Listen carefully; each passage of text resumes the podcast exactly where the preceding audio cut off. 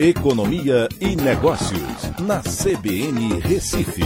Oferecimento Cicred Recife e Seguros Unimed. Soluções em seguros e previdência complementar.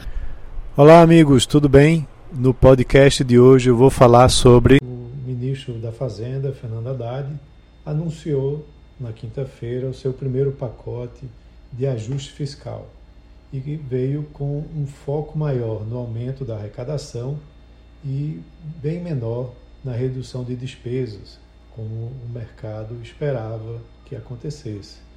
As medidas, segundo os cálculos do Ministério da Fazenda, vão ter, podem trazer um impacto de até 242,6 bilhões de reais, que representam 2,26% do PIB. E desse montante, apenas 50 bilhões de reais representam cortes de gastos. Se todo o potencial for, alcançado, o déficit de 231,5 bilhões de reais previsto no orçamento para 2023 poderia né, se transformar em um superávit de 11,13 bilhões, de acordo com as contas do próprio Ministério. Porém, eles reconhecem que devem acontecer dificuldades para a implementação e que estão mirando um déficit primário entre 0,5% e 1% do PIB esse ano.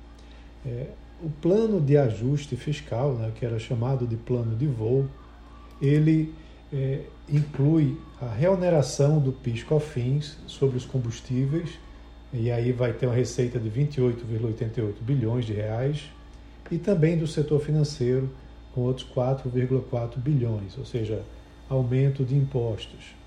Também ações importantes junto ao CAF, né, com um programa, por exemplo, de litígio zero, recuperando processos administrativos que somam mais de um trilhão de reais.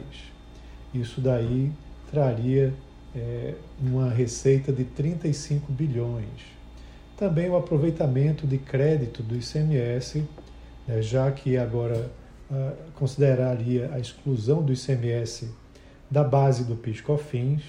Então, isso é uma receita tributária de 30 bilhões. É, e outras medidas também que sa sairiam como receitas extraordinárias. De redução de despesas, aí o que seria levado em consideração seria uma revisão né, com um efeito permanente de contratos e programas com uma, um impacto de 25 bilhões e a autorização também de execução inferior ao orçamento de outros 25 bilhões, somando 50 bilhões.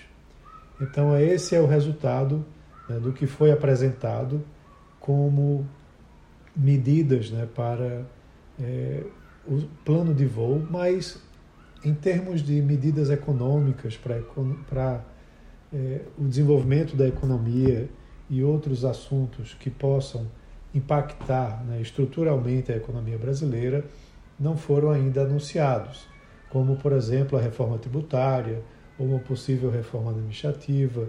Isso ainda o mercado está aguardando né, que seja, porventura, anunciado pelo governo. Então é isso. Um abraço a todos e até a próxima.